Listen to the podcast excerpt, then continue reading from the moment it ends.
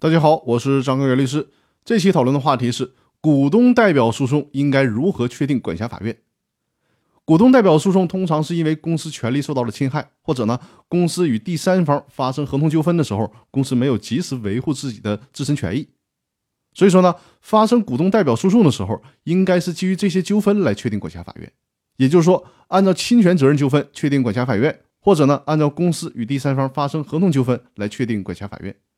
在司法解释制定的时候，有人认为公司的股东代表诉讼关系比较复杂，涉及的当事人呢人数也比较多，是不是应该考虑把所有的股东代表诉讼都统一定为由公司住所地的法院进行诉讼管辖呢？最高法院否定了这种观点。最高法院的观点是，股东代表诉讼是基于公司被侵权或者公司与第三方发生了合同类的纠纷而引起的，那就还是应该按照这种基础的法律关系来确定管辖的法院。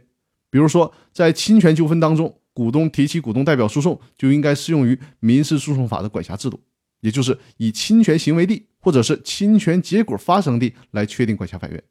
不能够在股东代表诉讼当中搞特殊化的诉讼管辖法院的设置。这就是最高法院给出的观点。